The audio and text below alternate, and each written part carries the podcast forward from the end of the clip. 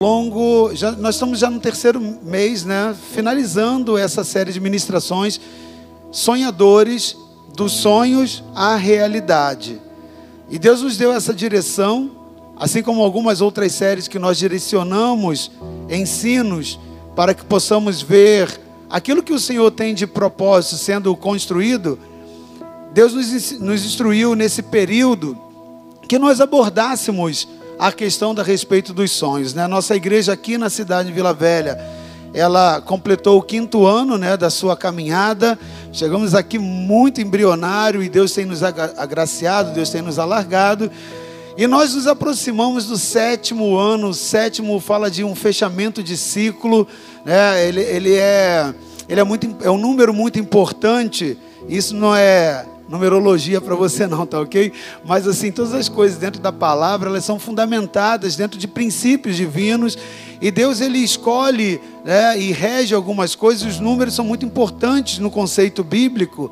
É, para nos ensinar algumas coisas. Então ele fala de semana completa, ele fala do Shabá, ele fala é, é, do tempo do descanso, o tempo do fechamento do ciclo e abertura de um novo ciclo. E Deus nos direcionou então a entrarmos e falarmos sobre sonhos, porque nós semeamos cinco anos nessa cidade e agora Deus tem nos dito que é o tempo de nós colhermos, depois desse quinto ano, as novidades dessa terra que Deus tem nos dado. Nós já fizemos muita colheita desde que entramos aqui.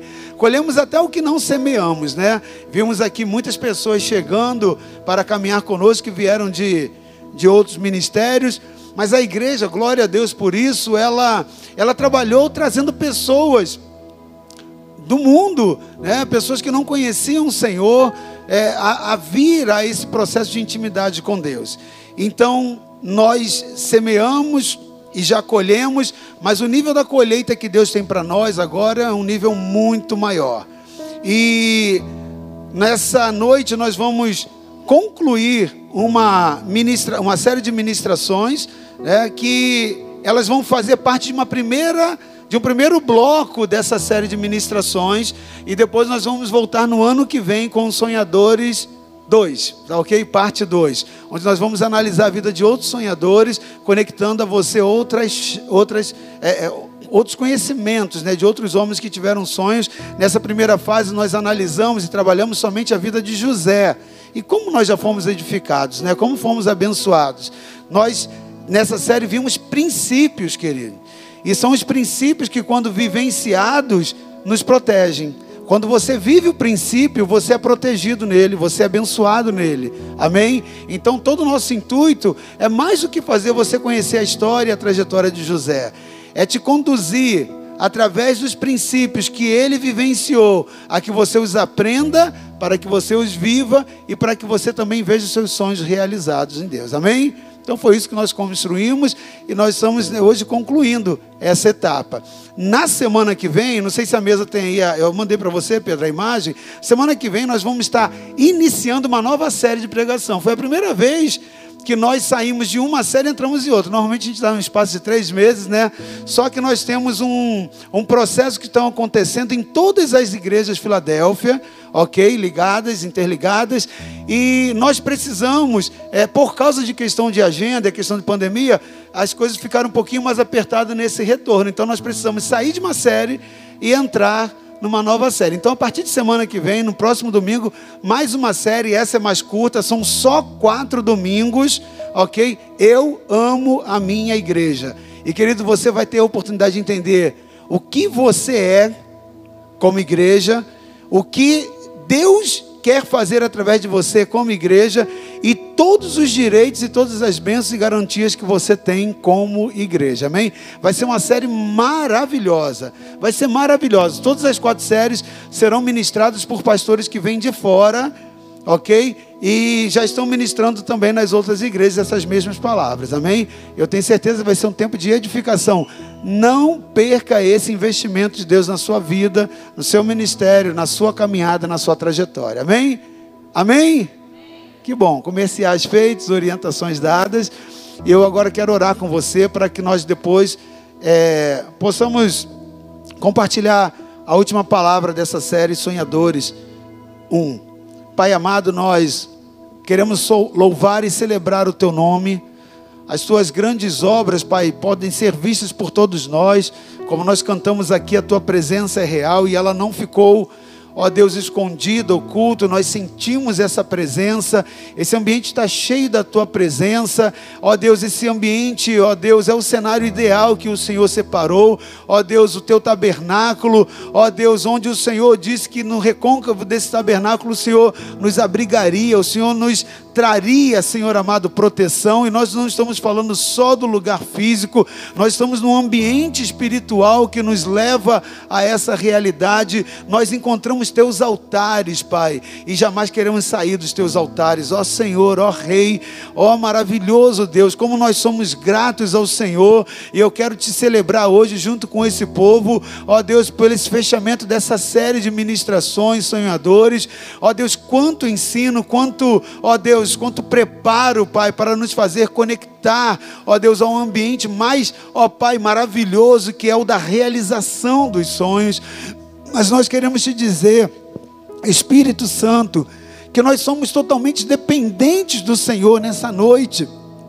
Para no fechamento dessa palavra, ó Deus, nós temos toda a revelação e o que teu Espírito Santo nos leve a esse ambiente onde, Senhor amado, a palavra deixa de ter, Senhor amado, tão somente significado do Logos e passe a ser o rema. Ou seja, Pai, passe simplesmente da palavra escrita, da palavra que nós lemos, da palavra que nós vemos, para ser vida dentro de nós. Por isso nós contamos, conforme diz a tua palavra lá em Isaías, ó Deus, com a manifestação, Senhor amado, dos teus sete espíritos, as sete manifestações do teu espírito que estejam colaborando, contribuindo, ministrando em cada um de nós, em cada uma das nossas mentes, ó Deus, aquilo que é a tua vontade, aquilo que é o teu querer. Nós selamos esse ambiente com o sangue do Cordeiro. Nós, Senhor amado, ó Deus, declaramos, Senhor amado, ó Deus, sobre o teto, sobre os céus desse lugar, ó Deus, um ambiente, Pai amado, totalmente livre, liberado disponível, Senhor amado, ó Deus, para na sensibilidade do teu espírito, a tua igreja, ó Deus, ser edificada, teus anjos subirem e descerem, Pai, no nome de Jesus, e nós interceptamos no poder da oração e na autoridade de Jesus todo espírito de roubo que opera nas regiões celestiais, daqueles que vieram para matar, roubar e destruir a palavra, toda ave do céu, Pai, enviada do maligno para, ó Deus, arrebatar a semente que o Senhor está semeando em nós. Ó Deus, nós anulamos, declaramos nossos corações como boa terra. Pai, no nome de Jesus, a tua palavra semeada em nós, ó Deus, ela vai cumprir o propósito, ó Deus, nós cremos nisso, e assim como a chuva tem caído nessa cidade, Pai, nós te pedimos que assim também as águas do Senhor, a tua chuva, possa, Senhor amado, ó Deus, cair, ó Deus, na terra, na terra do nosso coração e nos dá, Senhor, e nos proporcionar uma noite de revelação profunda do Teu Espírito. Fale conosco, Pai. Leve os nossos pensamentos, ó Deus, cativos ao Senhor, a obediência, a sensibilidade da Tua palavra. Ó Deus, nós declaramos céus abertos sobre esse lugar. Ó Deus, o amadurecimento e o crescimento da Tua igreja e que toda honra, toda glória, todo louvor e majestade sejam dados unicamente ao Teu Filho Jesus, que é por quem nós estamos aqui. Ó ó Deus, o nome dele que nos reunimos, ó Deus, para, Senhor amado, nos apresentar diante de Ti, também santificados, ajustados e purificados pelo sangue dele, porque Ele é a nossa justiça, que nos faz ter acesso diante do Senhor, caminho, verdade e vida, que nos traz paz, Senhor. Muito obrigado por essa presença no nome de Jesus. Amém. Você pode dizer para quem está aí na sua direção da cadeira, dizer assim: Deus está aqui nesse lugar. Pode falar isso? Glória a Deus. Amém. Eu quero ler com você, querido, Gênesis 42, versículo 1 e 2, e depois do 6 ao 15. Gênesis 42, de 1 a 2 e 6 ao 15.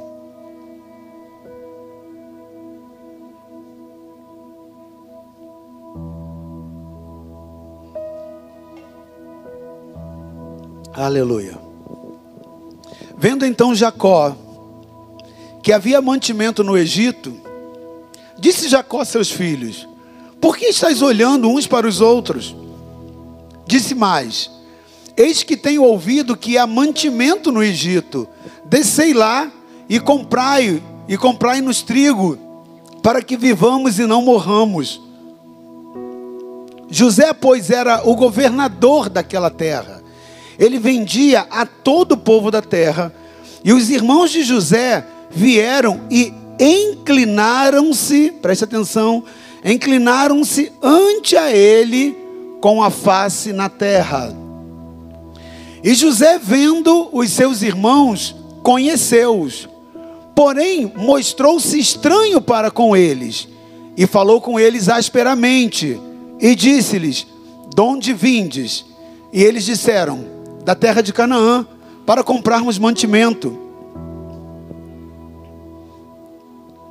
José, pois, conheceu os seus irmãos, mas eles não o conheceram. Então José lembrou-se dos sonhos que havia sonhado deles. Sabe que sonho é esse, querido? aqueles molhos que se curvavam diante dele. Então José lembrou-se dos sonhos que havia sonhado deles e disse-lhes: Vós sois espias e viestes para ver a nudez da terra. E ele lhe disse, e eles lhe disseram: Não, Senhor meu, os seus servos vieram a comprar mantimento.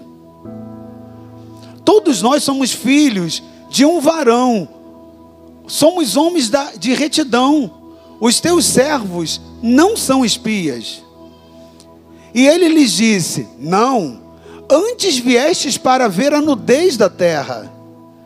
E eles disseram: Nós, teus servos, somos doze irmãos, filhos de um varão da terra de Canaã.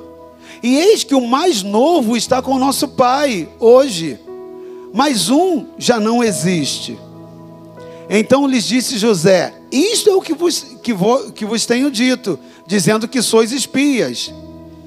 Nisto sereis provado pela vida de Faraó, se não saíres daqui, senão quando vosso irmão mais novo vier aqui. Queridos, nós chegamos num dos momentos mais esperados, no momento onde os sonhos de José começam a ganhar vida, começam a tomar forma. E como é bom, para quem já vivenciou isso, como é bom esse tempo, sim ou não? É maravilhoso, querida. O tempo de ver a manifestação daquilo que era promessa se transformando em realidade, aquilo que era sonho se transformando ali aos teus olhos na concretização. José estava vivendo esse momento.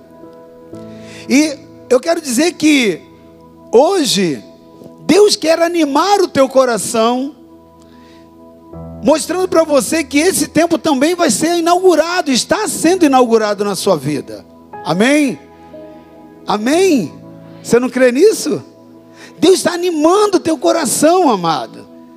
Deus ele quer mostrar isso. Deus ele manda eu te dizer que o teu tempo chegou, o tempo de você cantar, o tempo de você celebrar, o tempo de onde você chorava com aquilo que era luto. Agora você vê o efeito do poder da palavra, da realização poderosa daquele que realiza ações na sua vida. Deus vai te dar um novo cântico. Deus vai te dar uma nova dança, Deus vai trazer alegria onde havia tristeza. É o tempo de você vivenciar o novo de Deus, os sonhos, a manifestação. É o momento que Ele vai trazer vida aos teus sonhos. Quantos, quantos recebem isso? Amém. Glória a Deus. E querido, nessa noite, assim como nas noites anteriores, nós vamos aprender princípios. Mas nessa noite eu quero me dirigir a você, ali, transmitir princípios que devem ser aplicados principalmente para quem está vivenciando esse momento espiritual na sua vida. Que momento é esse? O momento da realização dos sonhos. Quando o negócio começa a acontecer, começa a estar tá tomando forma. Há situações que nós precisamos aprender e observar para que tudo aquilo que a gente veio conquistando ao longo do tempo não se perca nesse momento porque nesse momento, querido, tem coisas que precisam ser observadas por um sonhador. Então, nessa noite, querido, nós queremos ministrar essa palavra para que você saiba, quando chegar nesse ponto, o que Deus quer fazer, sem que você se perca, sem que você perca a conexão com essa chave, com esse ambiente. Quando você está no meio secular, comum, no dia a dia, né, há um ditado que, que rola muito forte, aí dizendo assim, que tão importante quanto subir no topo de uma montanha é você conseguir se manter.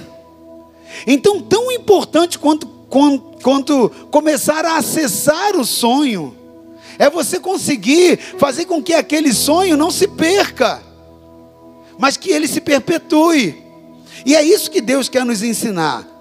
Ensinar coisas que José vivenciou para fazer com que o, o, sonho não somente iniciasse em tomar forma, mas ele se perpetuasse, ele se mantivesse, ele amadurecesse, ele fosse pleno. Diga comigo, plenitude. Plenitude, querido. Deus quer nos fazer viver plenitude nos nossos sonhos. Não simplesmente colocar o pezinho lá. Deus quer que você é, entre e seja inaugurado um novo tempo, uma nova fase. Então, querido, nesse texto que nós lemos, nós vemos exatamente isso. José chegando né, ao tempo do, da. José chegando ao tempo da, da materialização do seu sonho. E a primeira parte se realiza. Que primeira parte é essa? O texto que nós lemos diz que os irmãos de José chegam do Egito depois do pai dele dar um aperto, falar: "Ei, rapaziada, tem fome aqui no Egito, tem fome aqui na terra. Vai, vai lá até o Egito, façam essa viagem, porque lá é o único lugar que tem mantimento. Vocês estão fazendo o que parado? Vão para lá. E aí todos aqueles dez irmãos partem para lá deixando o décimo primeiro Benjamim, que tinha nascido agora depois que toda essa história acontece na vida de José.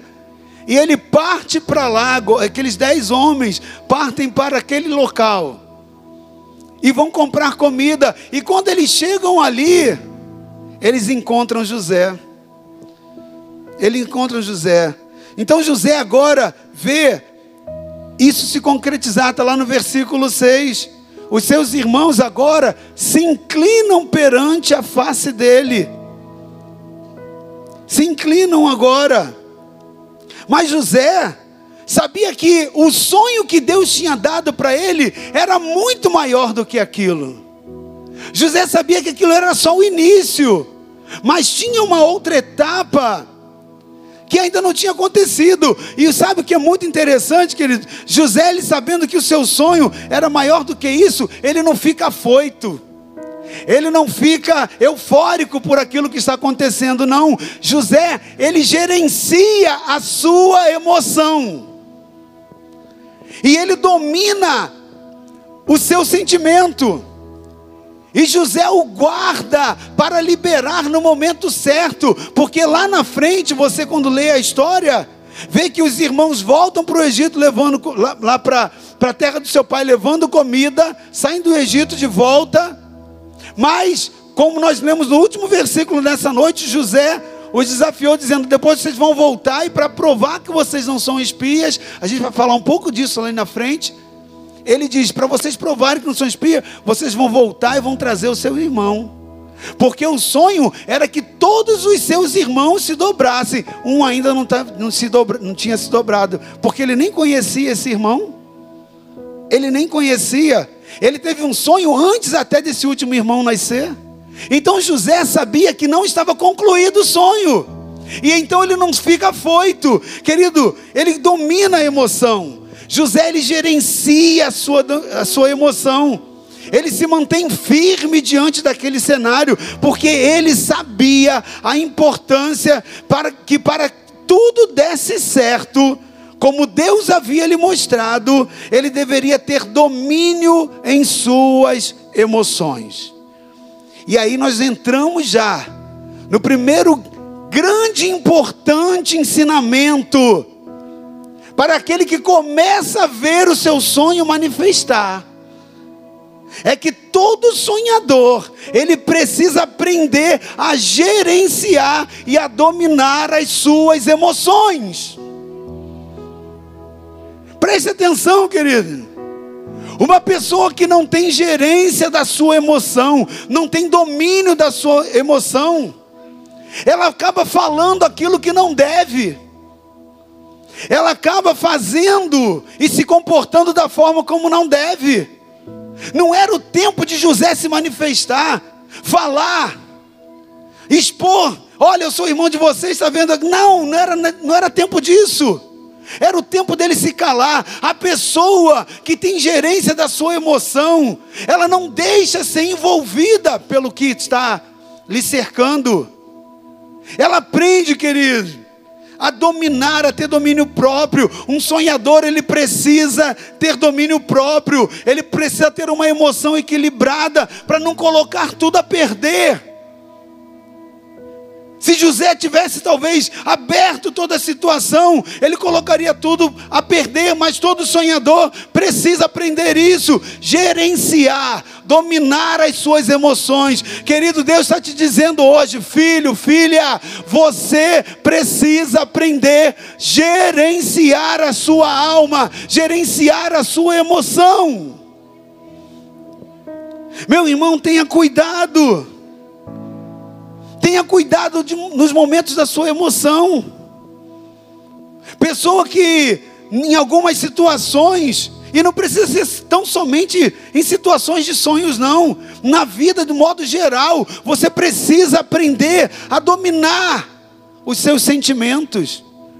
Tudo aquilo que você não domina, te domina. Se você não gerencia a sua emoção, essa sua emoção vai te caminhar, te encaminhar a um ambiente que vai se depor contra você próprio.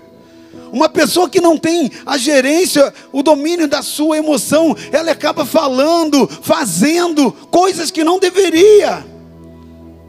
E coloca muitas das vezes tudo a perder, querido. Muitas coisas, preste atenção, na nossa vida, elas levam anos e anos para serem conquistadas. Tem muitas situações que elas trazem uma, um desgaste, elas têm uma demanda muito grande para se conquistar. Elas consomem recursos. E muitas das vezes, pela falta do domínio da emoção, elas podem ser perdidas de uma hora para outra. E isso acontece na vida de um sonhador se esse sonhador não tiver domínio próprio. Preste atenção, querido. Preste atenção, isso é muito importante. Uma única palavra, ela pode colocar tudo o que se conquistou, com tanta luta, com tanto esforço, por tanto tempo, pode se colocar tudo a perder de uma hora para outra. Há casamentos que às vezes aquele homem fez de tudo para conquistar aquela mulher. Tudo. Até ela se encantar, até ela se apaixonar. Mas uma palavra, às vezes uma atitude, é capaz de derrubar toda uma história. Consegue entender, querido? Então você precisa entender a importância de se gerenciar a emoção. A única palavra que você precisa compreender no momento que você está acessando o teu sonho é equilíbrio gestão, domínio. Preste atenção, querido. Um prédio, quando você vai edificar, imagina um prédio sendo construído. Você leva anos, esforço, consome e te desgasta com muita fadiga, com muito esforço, recursos financeiros. Mas você já viu uma implosão de um, de um prédio? Você já viu uma implosão de um prédio? Se você coloca uma dinamite ali e você aciona, aquela dinamite explode, joga tudo abaixo. Aquilo que levou anos e tempos e consumiu tanto esforço, de uma hora para outra, é demolido. Assim também é aquele que não gerencia a sua emoção.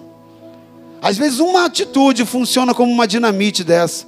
Uma palavra funciona como uma dinamite dessa. Um comportamento, uma ação, uma decisão que não se deveria. Então isso é sério, querida. Por isso, meu irmão, é que Deus está te ensinando nessa noite e te advertindo que todo sonhador precisa aprender a gerenciar, a dominar as suas emoções.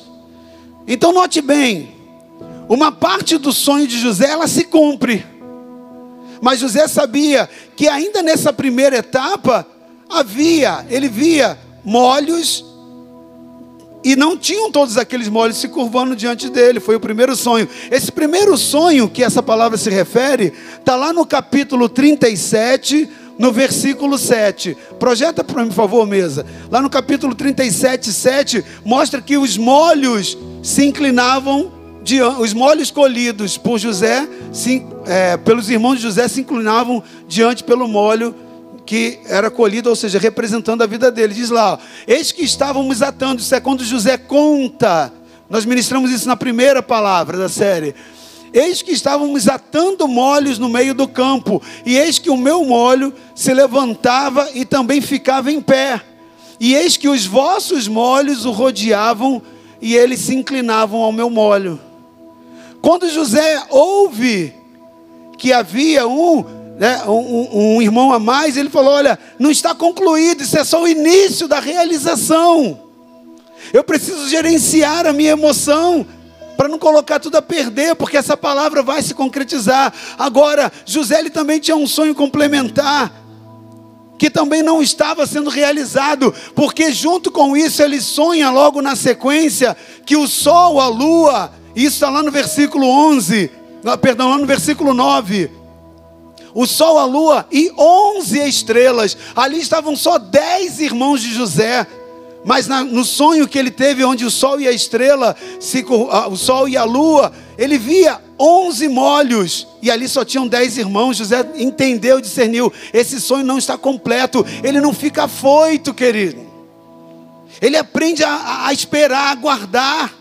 Você precisa aprender isso. Olha o que diz o a, a, palavra: sonhou ainda outro sonho e contou a seus irmãos e diz: Eis que ainda sonhei um sonho, e eis que o sol e a lua e onze estrelas se inclinavam a mim.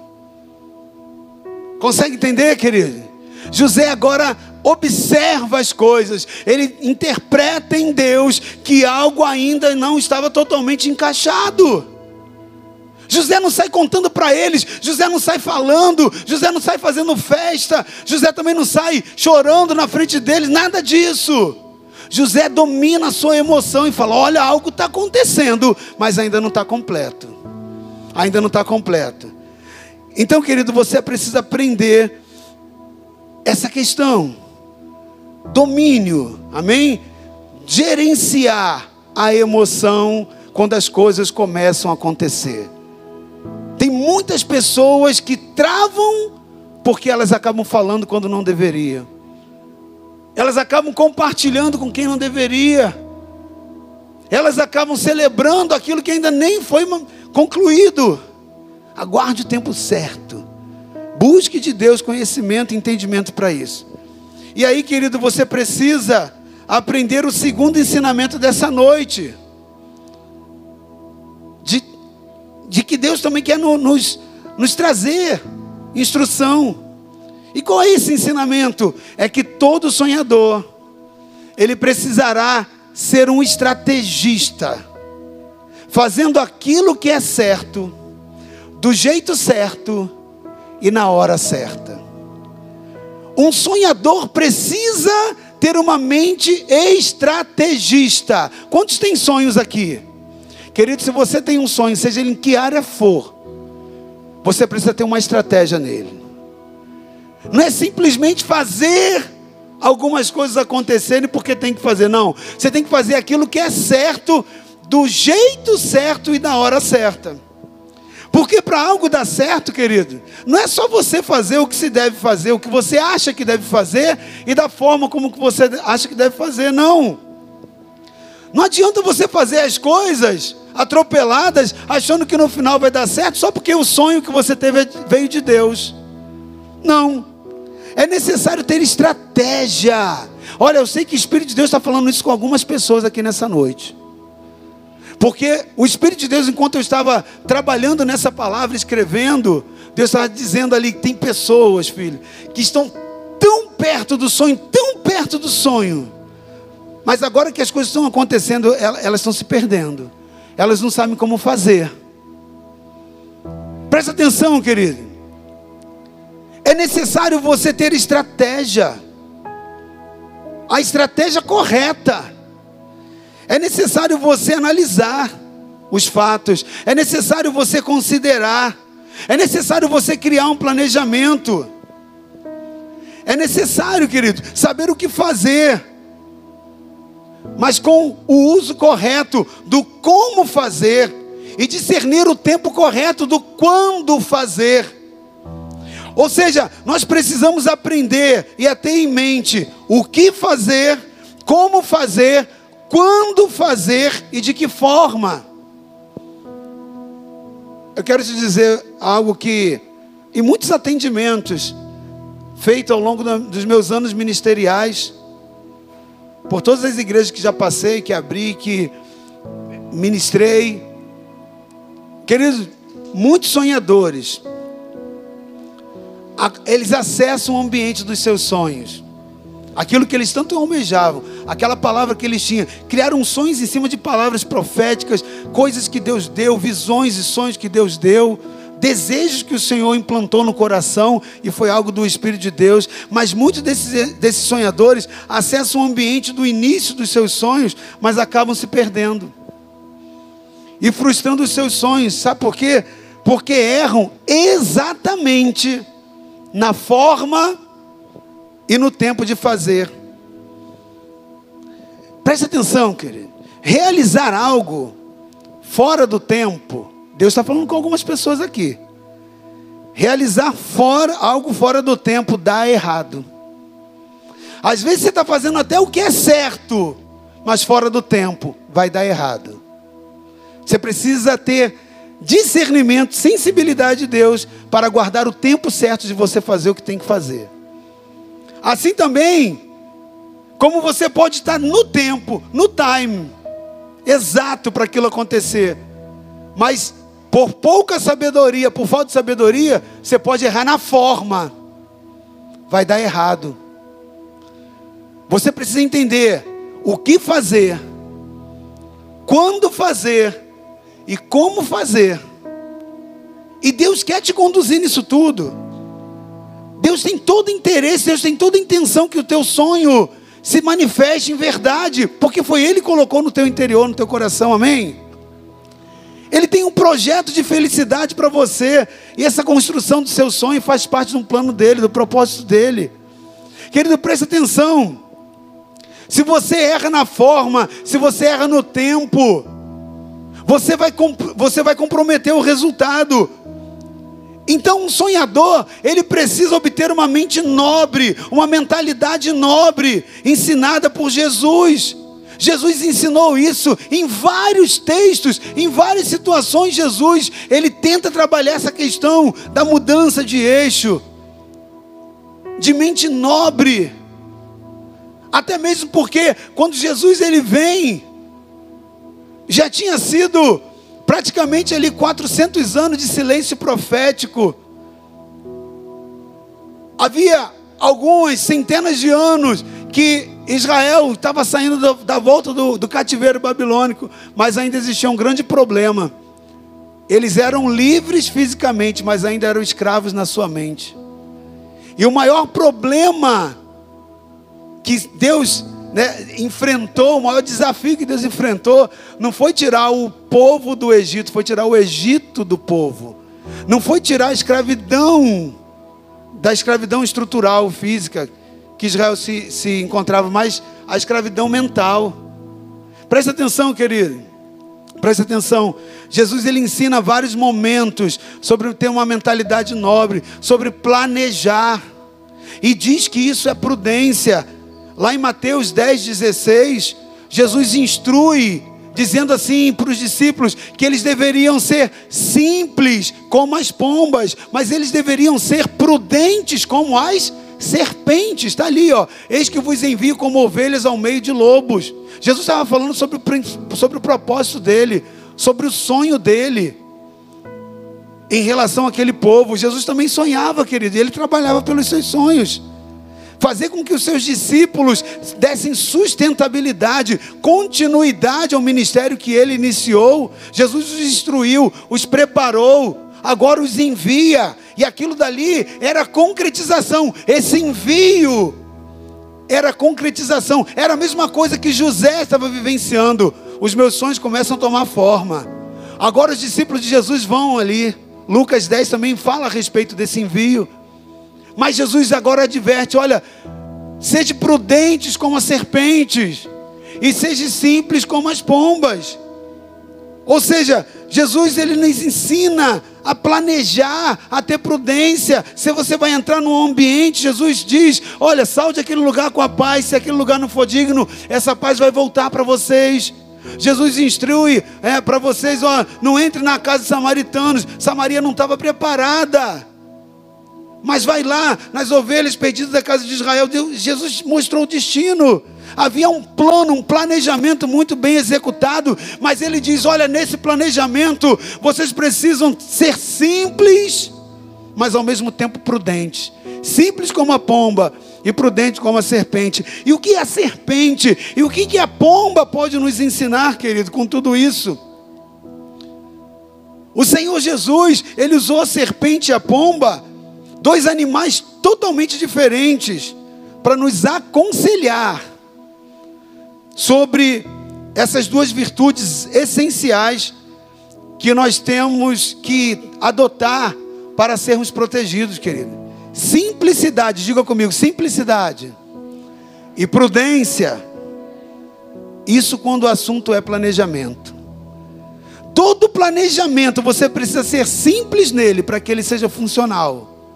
Mas ele precisa ser muito bem ele precisa ter, ter muita astúcia, muita sagacidade, visão como de águia voando, para que ele seja executável. Então você precisa de simplicidade, ok? Mas você precisa de muita prudência. A serpente, querido, ele é um, um animal extremamente prudente. Você não a vê por aí. Você não vê serpente por qualquer lugar. Geralmente, o ataque da serpente ele acontece sem que a vítima consiga perceber a sua presença. Sabe por quê? Porque a serpente, antes de dar o bote, ela para, ela observa, ela é observadora de tudo aquilo que está ao seu redor. Ela planeja, ela calcula o momento certo, distância, proximidade da sua presa para dar o bote, para capturar a sua presa sem deixar que ela fuja. Além disso, querido, toda serpente ela se ela se ela evita se expor ao perigo. Ela é precavida. Então é isso que Jesus está dizendo: seja prudente como a serpente. Quando o assunto é planejamento, você precisa organizar e planejar a sua vida com essa sabedoria. Agora, em contrapartida, Jesus ele ele instrui esse lado do planejamento usando um outro animal para simbolizar essa questão. Falando que deveria ser como pombas. E quando você olha o comportamento da pomba, a pomba, ele é um animal dócil. A sua presença não intimida ninguém. Não percebe o perigo. E por isso precisam ter muita atenção. Inclusive, queridos, elas são capazes de pousar em frente ao predador, de tanta simplicidade tem no coração dela. De tanta simplicidade. Por isso, querido, é necessário equilíbrio entre essas duas características: simplicidade da pomba, prudência da serpente. Deus está falando com pessoas aqui. Porque enquanto eu estou falando isso, o Senhor está me dizendo aqui, ó, tem pessoas que estão perdendo territórios, territórios, por falta desse equilíbrio. Querido, aprenda o segredo e o poder do equilíbrio do reino de Deus. A Bíblia diz: vocês são o sal da terra. Sal não é feito para salgar, sal é feito para dar tempero. Se você pega um quilo de feijão para um quilo de sal, você tem que jogar fora. O sal estragou tudo. Então, entenda o princípio que Jesus está instruindo: equilíbrio. Você precisa ter equilíbrio. Você está diante dos seus sonhos, amém? Precisa ter equilíbrio, querido. Agora preste atenção. Um sonhador, ele precisa obter essa mentalidade nobre, aprendida, né, ensinada por Jesus. Aprender a usar a prudência. Amém? Amém? Então agora, José, ele parte para a execução do planejamento. José não fica todo emocional e, ah, é isso, eu sou seu irmão. Não, os irmãos não reconhecem, ele reconhece os irmãos, os irmãos não reconhecem. José agora segura porque lembra que o sonho está se manifestando, está tomando vida, mas tinha coisas que estavam faltando. De 11 estrelas, só tinham 10 ali, e não tinha o sol e a lua. Ele entendeu que Deus estava conectando ao seu sonho, estava montando o cenário, mas ainda não era tempo. Então, querido José, agora ele parte para a execução de um planejamento. Ele usa uma estratégia correta para respeitar a forma e o tempo correto para sua execução, a fim de que ele pudesse ver realizado e concretizado aquilo que, que Deus havia mostrado. E dentro desse planejamento, ele usa a sabedoria junto com a inteligência para fazer uma estratégia de trazer os seus pais, o seu pai e os seus irmãos àquele ambiente de realização. Conforme nós vimos lá no capítulo 37, lá no versículo 9 que nós já lemos. Então José cria uma estratégia e um ambiente para isso acontecer. Como nós vimos lá no versículo 15 do texto que nós lemos hoje. Ele diz: Olha, eu digo que vocês são espias, mas eu não libero, né? Vocês não vão sair daqui se o seu irmão mais novo não vier aqui. O que, que, José estava fazendo? Usando a sabedoria, astúcia, prudência para atrair, sem precisar dizer, oh, eu sou José e tudo mais, porque talvez seus irmãos fugiriam dali, pensariam, agora eu estou diante do governador, esse cara vai me matar. Consegue entender? José poderia colocar tudo a perder, mas José usa a prudência, a astúcia que uma serpente tem, de uma forma simples. E José então monta uma estratégia para dizer: eu vou atrair esse, esse, essa, essa, esse molho, né, essa estrela a mais, assim como o sol e a lua que estavam no seu sonho. Agora, querido, essa história se desenvolve com José se mantendo em segredo, sem revelar quem ele era para com seus irmãos. E interessante que a Bíblia diz que José o reconheceu. Mas eles reconheceram José? Reconheceram José? Querido, esse fato entre esse momento, porque José é capturado com 17 anos, isso está acontecendo quando José tem 30 anos de idade. 13 anos se passam. José agora está ali como governador. 13 anos não é suficiente para você deixar de reconhecer uma pessoa. Eu quero abrir um parênteses para isso, um, um momento para falar, algo para você. Eu quero abrir um parênteses, porque quando eu fiquei lendo, embora não tenha tão diretamente tão a ver com a administração, mas eu fiquei lembrando de uma outra pregação que eu já fiz aqui o que, que fez com que aqueles irmãos de José não reconhecessem José, mas José os reconhecesse? Sabe por quê? Foram 13 anos entre todos os inícios dos fatos e até o momento daquela concretização. Mas em 13 anos José evoluiu. Cada problema que ele teve não foi só uma mudança de aparência estética, não. Foi uma mudança comportamental, não foi uma mudança de fora para dentro, foi uma mudança de dentro para fora. José aprendeu com cada situação, José aprendeu com cada trauma.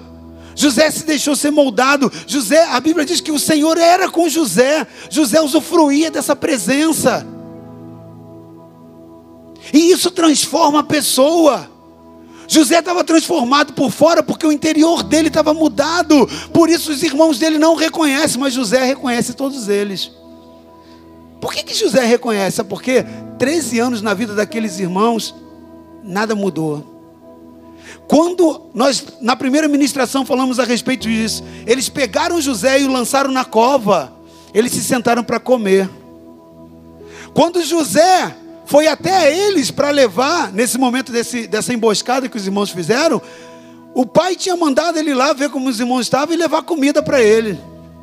E eles sendo para comer. Eles começam agora a partilhar o que, que eles fariam com a vida de José e pegam dinheiro, sempre interessado no que vão comer. E quando eles sobem agora para o Egito, eles vão lá porque só havia fome na terra e eles queriam o quê? Comer. Pessoa que só, só pensa, querido, na satisfação pessoal. Pessoa não se transforma, pessoa não evolui. Aqueles homens só pensavam no próprio ventre. Ele não muda, não tem transformação. Preste atenção, querido. José não. José aprende com cada situação. Então eu quero deixar essa chave para você, para que você também aprenda essa lição. Amém? Nós precisamos evoluir com as situações que nós vivenciamos. Nós precisamos aprender com aquilo que a gente passa. Porque senão a vida passa, vão passar 13 anos, 20 anos, você é a mesma pessoa, o mesmo problema, a mesma dificuldade, as mesmas lamentações, as mesmas reclamações, tudo igual. Para com isso, meu irmão. Aprenda com cada situação, ela vai te moldar, ela vai te aperfeiçoar. O Espírito de Deus vai mudar de dentro para fora. Amém?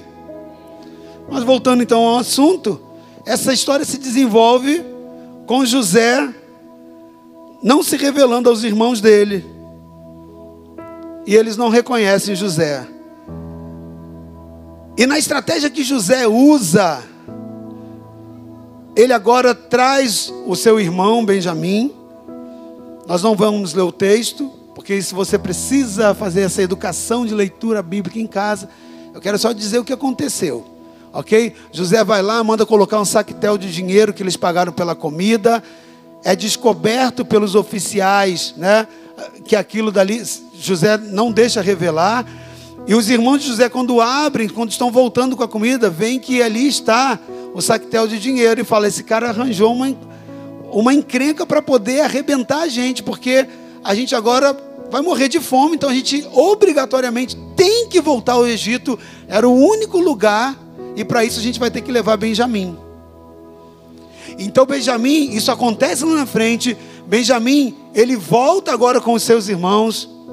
José se assenta com eles na mesa, conversa com eles, tem todo um cenário muito lindo. Eu vou avançar, porque nesse momento José ele usa uma outra estratégia agora para que ele pudesse trazer o seu pai, a sua mãe e outros né, da, da, da, da descendência para que pudessem vir ali à terra do Egito, para que ele pudesse se apresentar agora, revelando que ele era José. Mas eu quero avançar, eu preciso avançar por causa do tempo, para te falar sobre o último princípio, o último ensinamento, porque é nele que eu quero me focar agora para essa palavra final. De todos os princípios que você atendeu nessa série, né? Eu quero falar sobre esse último princípio de ensinamento nessa noite, e que é um princípio tão importante, mas que por causa dele, muitas pessoas estão trancadas em prisões, querido e distante dos seus sonhos. Talvez seja esse um dos princípios mais poderosos que todo sonhador precisa aprender como vital, como prioridade, que é o princípio do perdão. E eu quero ler com você capítulo 45, do versículo 1 ao 7. 45 de 1 ao 7. E depois 46 capítulo 46, do versículo 27 a 31. Quisera eu ter tempo para ler todos os dois capítulos. Você vai ler em casa, ok? E vai ver coisas maravilhosas, além das que você vai aprender. Mas olha o que, que diz lá em 45, de 1 até o 7. Então José não podia se conter diante de todos os que estavam com ele e clamou: Fazei sair daqui a todo varão. E ninguém ficou com ele quando José se deu a conhecer aos seus irmãos. Está vendo o momento certo? E levantou a sua voz com choro, de maneira que os egípcios o ouviram e a casa de Faraó o ouviu. Preste atenção, quando a gente fala em gerenciar emoção, não significa que você tenha que se anular, tem que ser uma pedra de gelo, não é isso. Você precisa entender que a sua emoção precisa ser externada na hora certa e da forma certa, no ambiente correto. José reconhece, agora chegou o momento, e ele começa a rasgar o coração e chorar. E disse-lhe José, disse José a seus irmãos, a seus irmãos: Eu sou José. Vive ainda o meu pai? E seus irmãos não lhe puderam responder, porque estavam pasmados diante da sua face. Eu quero dizer que muitas pessoas ficarão assim diante de você também. Elas não terão palavra quando elas virem aquilo que para você é um sonho que você espera em Deus e que elas não acreditam e que elas não elas nem pensam que vai acontecer, quando acontecer na sua vida, elas vão ficar pasmas. Porque é o Senhor que está operando na sua família. É o Senhor que está operando no seu casamento. É o Senhor que está operando na sua vida. É o Senhor que está operando em tudo aquilo que é um sonho para você. E disse José a seus irmãos: Eu peço-vos, chegai-vos a mim. E chegaram então, disse: Eu sou José, vosso irmão, a quem vendestes para o Egito. Agora, pois, não vos entristeçais, nem vos pese os vossos olhos por me haver desvendido para cá, porque para conservação da vida Deus me enviou diante da vossa face. José entendeu: ei, o meu sonho tinha um propósito. Todo sonho que Deus implanta no seu coração é para um propósito vindo da parte dele. José continua, agora pois, não vos estrinteçais. Ok, é, avança por favor. Seis. Porque já houve dois anos de fome no meio da terra, e ainda restam cinco anos em que não haverá lavoura nem cega pelo que Deus me enviou diante da vossa face, para conservar a vossa sucessão na terra e para guardar-vos em vida por um grande livramento. Agora 46, de 27 a 31. E os filhos de José, que lhe nasceram no Egito, eram duas almas. Todas as almas da casa de Jacó que vieram Egito, ao Egito foram setenta. Pode continuar, querido, até o 31. E Jacó enviou Judá diante da sua face a José para o encaminhar a Gozen. E chegaram à terra de Gozen. Então José aprontou o seu carro e subiu ao encontro de Israel, era Jacó, seu pai, a Gozen. E encontrando-se-lhe, lançou o seu pescoço e chorou sobre o seu pescoço longo tempo. Agora é o reencontro de um pai que pensava que seu filho tinha sido morto porque foi a mentira que seus irmãos, é, que seus filhos, né, irmãos de José, contaram, versus o confronto da realidade dos fatos. E Israel, que é Jacó, né, teve o seu nome mudado, disse a José: Morra eu agora, pois já tenho visto o teu rosto, que ainda vives. Depois disse José a seus irmãos e à casa de seu pai: Eu subirei e anunciarei a Faraó e lhe direi: meus, meus irmãos e a casa do meu pai que estavam na terra de Canaã vieram a mim. Querido, sabe o que é isso? É o momento quando chega todos os irmãos, pai, mãe e todos os irmãos se curvam e se realiza o sonho de José. Mas preste atenção, isso não acontece esse sonho de José totalmente concluído, que nós lemos no capítulo 46, ele não acontece, nós não vemos totalmente cumprido, sem que antes José perdoasse aos seus irmãos, como nós lemos lá no capítulo 45, de 1 a 7. Isso não acontece sem que José antes liberasse totalmente o seu coração, o perdão por aqueles que tinham ofendido a ele. Amados, preste atenção, porque é muito sério o que eu vou dizer. Eu estava hoje à tarde estudando, hoje na parte da manhã, estudando, lendo, meditando e orando por você para que essa palavra encontrasse boa terra. E foi tão poderoso que Deus falou, ele disse, eu até escrevi aqui, o Senhor mandou dizer que ele trouxe pessoas nessa noite aqui, que vieram aqui porque precisavam ouvir isso. Precisavam ouvir exatamente isso.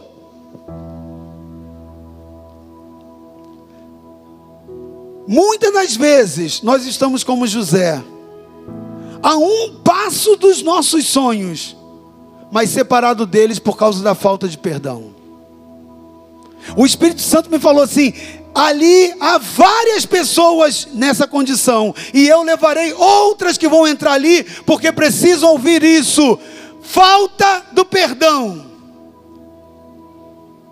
Preste atenção, querido. Há pessoas que estão sofrendo aqui e já eram para estar usufruindo do gozo, da alegria há muito tempo. Mas há um muro que os separa dos seus sonhos. É o ressentimento que está abrigado no coração por alguma coisa que foi vivenciada. Assim como José não acessou os seus sonhos sem que antes liberasse perdão para os seus irmãos, ele estava um passo de toda a realização. Mas Deus não permitiu com que o sonho fosse concretizado, sem que antes colocasse o perdão no coração de José. Então muitas das vezes nós estamos como José, a um passo dos nossos sonhos, mas separados apenas pelo perdão. Querido, você precisa entender que o perdão ele funciona como uma chave que abre porta, que dá ambiente, acesso ao ambiente dos seus sonhos. Há muitos sonhadores que cumprem todos os outros princípios já ensinados nessas nove semanas de ministrações sobre esse tema. Cumprem tudo, tudo, literalmente todos. E elas não entendem por que, que os seus sonhos não ganham vida. Você que participou dessas nove semanas de ensino de princípios, Sabe que nós ensinamos muitos princípios e eu estou afirmando porque o Senhor me disse: há pessoas que cumprem todos aqueles, mas não vê o negócio acontecer. E não entende por quê. Muitas das vezes não compreendem que é, na verdade, o maior falha delas está sendo numa das áreas mais importantes dentro do evangelho Estão falhando naquilo, num dos fatores que Cristo olha como um dos mais importantes no seu reino, que é o princípio de perdoar. Há determinados sonhos que só ganharão vida e se tornarão realidade quando o sonhador estiver disposto a perdoar. Preste atenção, querido. Para o sonho de José ganhar vida, era necessário passar pelo perdão. Que José se reconciliasse com a vontade de Deus. Preste atenção, aquela reconciliação não era de José com seus irmãos, era de José com a vontade de Deus, porque perdão é um princípio divino.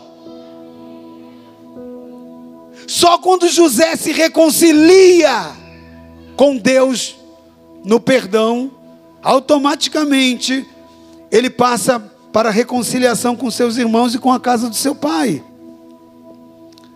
E aí o seu sonho ganha vida, começa a ganhar vida.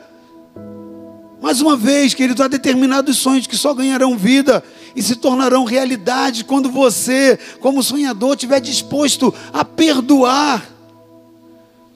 Talvez, querido, você esteja vivenciando exatamente esse estágio na sua história.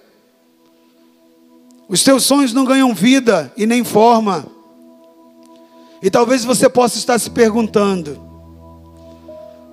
Ou até mesmo perguntando para Deus: Mas o que é que está faltando?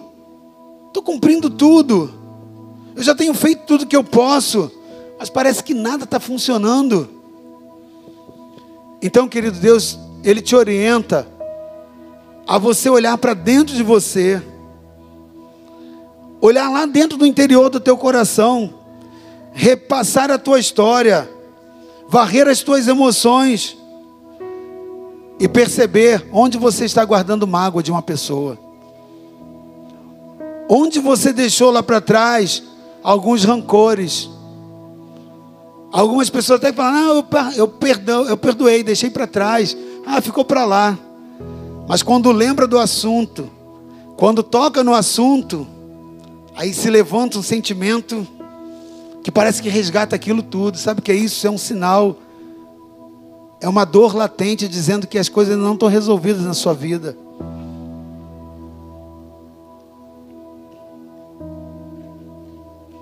Talvez a falta de perdão, querido, é que está condenando os teus sonhos ao insucesso. E Deus nessa noite quer trabalhar isso na sua vida. Porque a, a, falta do perdão é um dos maiores e mais poderosos inimigos dos sonhos gerados por Deus no interior de um sonhador. Essa falta de perdão é um inimigo terrível, querido. Meu irmão, aprenda a perdoar. Liberte das prisões do teu coração aqueles que te ofenderam. Talvez Aquele que te ofendeu é seu cônjuge, lá atrás, na sua história, na sua caminhada. Talvez é um filho, talvez é uma mãe, talvez é um ex-patrão. E você guarda mágoa, você abriga ressentimento. Eu quero te dizer que isso construirá um muro te separando dos teus sonhos. E você precisa se reconciliar com Deus para que você consiga então se reconciliar com seu irmão. Você precisa aprender, querido, a liberar o perdão para aqueles que te ofenderam, para aqueles que te feriram, para aqueles que te traíram.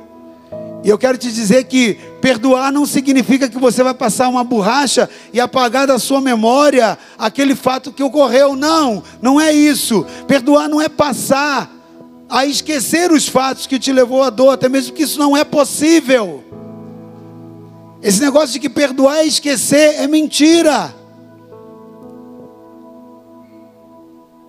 Perdoar não é esquecer fatos, e nem é eliminar da memória, ter uma mente abduzida, como se isso aí fosse um processo mágico. Não é isso. Perdoar é uma decisão. Perdoar é decisão que você aplica no seu coração de cancelar a dívida do seu devedor contra você. E isso é tão sério que quando os discípulos de Jesus pedem para que ele ensine, Pai, Senhor, nos ensina a orar. Jesus ele vai lá, você já ouviu isso, já aprendeu isso. Jesus vai lá e ele ensina e dentro da sua oração ele diz: Pai que está no céu, perdoa as nossas dívidas da mesma forma que nós decidimos perdoar quem nos ofendeu. Ou seja, quando eu digo que o perdão é reconciliação, antes de tudo, antes de ser com a pessoa com Deus, é porque a própria oração que Jesus ensina, ela indica isso. Se você não estiver disposto a perdoar quem te ofendeu, você coloca na mesma condição, perdoa as nossas dívidas, o que eu pequei para contigo, o Senhor me perdoa da mesma forma que eu resolvo perdoar quem me ofendeu. Preste atenção, querido. Perdoar é você absolver, absolver da culpa aquele que te provocou a ofensa.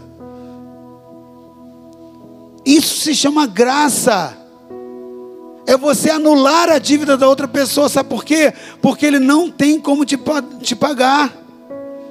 Perdoar, querido, é ter, é praticar a misericórdia. A palavra misericórdia, ela vem do latim. Miserere, cordia. significa miserere, miséria, cordi, coração. Ou seja, miserere cordi é uma expressão do latim que significa literalmente colocar o coração sobre a miséria de alguém. Foi exatamente o que Deus fez. Você e eu, miseráveis, estávamos na miséria do pecado. Ele colocou o coração dele sobre nós e nos amou e nos perdoou a dívida. Ele diz: Assim como eu fiz, vocês façam também. Você é um sonhador, e eu quero dizer que você é capaz de morrer tendo sonho. Talvez esse sonho, em vez de uma palavra promessa profética, você é capaz de morrer sem essa promessa se cumprir, e não é porque Deus é infiel, não. É porque você quebrou o princípio. Perdoar é um princípio divino. Perdoar é um princípio divino. Aquele que nos ofendeu é um miserável. E o que é uma pessoa miserável? Miserável é toda pessoa, querido, por definição, que não tem condição alguma, nem a mínima, de pagar aquilo que deve. Esse é o conceito de miserável. Eu não tenho condição mínima de te pagar. Então a dor que você sente por aquilo, por quem te ofendeu, por mais que ele se esforce, ele nunca teria condição, porque é só você que sofreu a dor. Então ele é um miserável em detrimento a você, nesse sentido, por causa do delito, por causa da ofensa que cometeu para você. Mas Jesus nos chama a ser misericordiosos, ou seja, lança o seu coração sobre a miséria do seu próximo, que não tem como te pagar. Por mais que ele se esforce, ele não tem como te pagar. Então, querido, a falta de perdão é um dos maiores e mais poderosos inimigos dos sonhos gerados por Deus no interior de um sonhador. Eu quero fechar essa série de ministrações dizendo: viva os princípios. E você vai ser uma pessoa que vai obter realizações na vivência dos princípios. Amém? Eu convido você a ficar de pé. Eu quero, para encerrar, te lembrar algo que eu falei lá na semana passada. A Bíblia ela narra que José viveu 110 anos. A prova que ele durou, querido, dos 17 até os 30, foram 13 anos de prova. José passou 13 anos de prova. Dos 110, 13 anos se passaram desde que ele foi traído até esse momento, dele ver tudo o que está acontecendo. Ou seja, Deus deu 80 anos de exaltação para José, onde ele viu todos os sonhos dele cumpridos, onde ele teve e viu a restauração de tudo que foi tomado e perdido. E eu quero encerrar essa série dizendo, querido, para você, que Deus não fica devendo nada a ninguém. Se Ele permitiu e está permitindo você passar um tempo da sua de prova na sua vida, essa não é toda a sua história. O tempo de você cantar vai chegar. Para muitos já chegou. E a única coisa que está entravando agora é perdoar. Por isso, feche seus olhos nesse momento, querido. Você aprendeu princípios importantes nessa noite de um sonhador. Princípios de gerenciar e dominar a sua emoção. Talvez você tenha que se arrepender nessa noite porque você fala além do que deveria, você atua sem sabedoria quando deveria, às vezes, estar parado, estar quieto e orar. Talvez você não tenha conseguido o governo da sua emoção. Ou talvez você não esteja fluindo em sabedoria, porque lhe falta planejamento e prudência, e você talvez precise orar nessa noite pedindo: Deus me dá prudência, eu preciso ser simples como a pomba, mas eu preciso ser prudente como a serpente. Talvez a sua conduta, comportamento nas suas relações esteja mostrando que você tem errado por falta de equilíbrio entre simplicidade e prudência. Ore ao Senhor nesse momento, querido. Porque talvez você esteja numa outra fase onde você já cumpriu e tem cumprido tudo isso. Mas você tem ficado travado no ressentimento com pessoas passadas. Eu quero dizer que os sonhos de Deus, eles não vão morrer na sua vida, amém? Então ore ao Senhor. Se você principalmente foi ofendido na sua história, isso é uma dor que está dentro de você, você ainda não conseguiu perdoar, querido. Você precisa se reconciliar com Deus. Porque essa falta de perdão, se você não perdoa a dívida, a ofensa de quem te ofendeu, você não tem como ter validado a sua oração quando você pede perdão a Deus, sabendo que Ele vai te perdoar. Talvez há filhos aqui que precisam perdoar seus pais, há esposas que precisam perdoar os seus maridos, talvez tem pessoas que precisam perdoar os seus antigos pastores e líderes. Talvez tem áreas da sua vida que você diz, não, já está resolvido. Mas quando você toca na história, ou você relembra, aquilo te traz ainda certa dor, e isso mostra que as coisas não foram resolvidas, e aqui é o ambiente ideal para que você possa consertar isso com teu Criador, aquele que dá vida aos sonhos. Então feche teus olhos nesse momento, coloque suas mãos sobre o teu coração. Eu quero orar por você e depois nós vamos encerrar essa canção profetizando que nós acreditamos que os sonhos de Deus não vão morrer na nossa vida. Amém? Quero chamar aqui apóstolo, vem cá.